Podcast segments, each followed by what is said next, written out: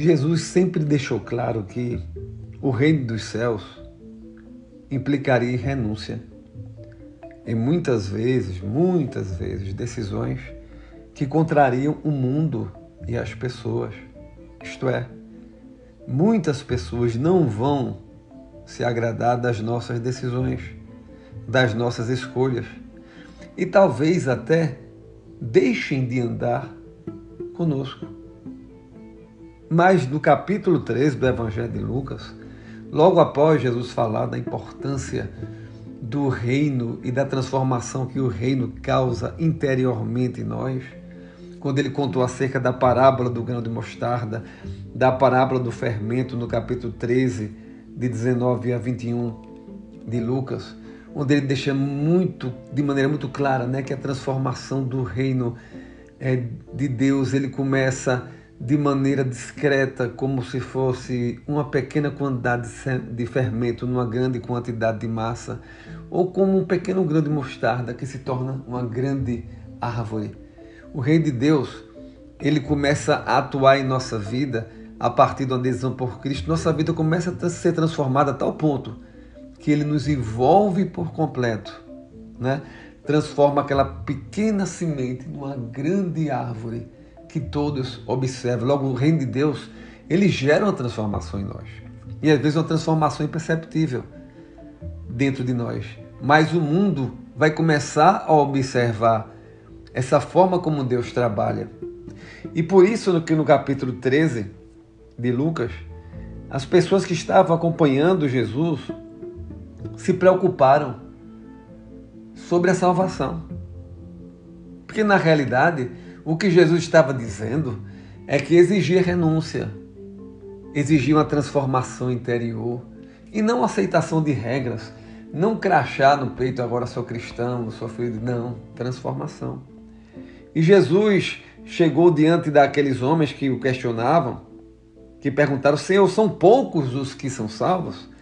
Jesus disse no versículo 24 de Lucas 13: Esforçai-vos por entrar pela porta estreita, porque eu vos digo que muitos procurarão entrar e não poderão.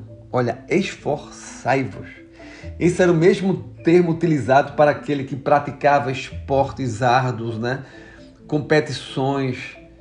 Isto é necessário que você e eu tenhamos que nos esforçar. Por que nos esforçar? Porque uma decisão por Cristo, muitas vezes, e na sua maioria, vai nos afastar dos valores do mundo. Vai nos afastar de pessoas que andavam conosco.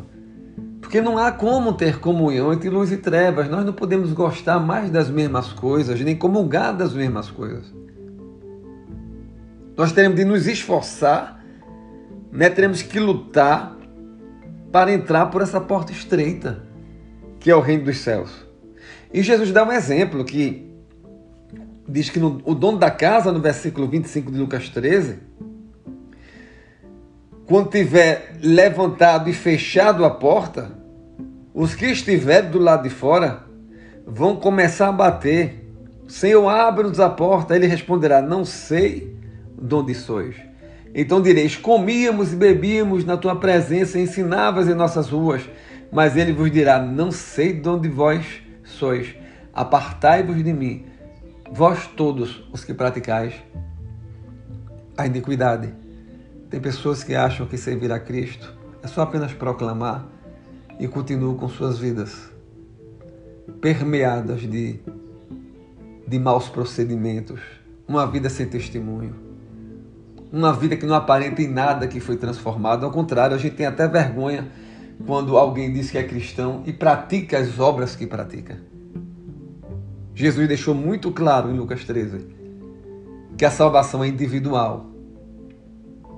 Ela parte de uma transformação interna, uma mudança de valores que vai envolver toda a sua vida, como um pouquinho, um punhado de fermento. Transforma toda aquela massa. Olha que eu e você possamos entender isso. E quando o dono da casa chegar, quando Jesus chegar, nós tenhamos vivido aqui como ele viveu. E a nossa vida aqui tenha dado testemunho das obras do nosso Senhor e Salvador.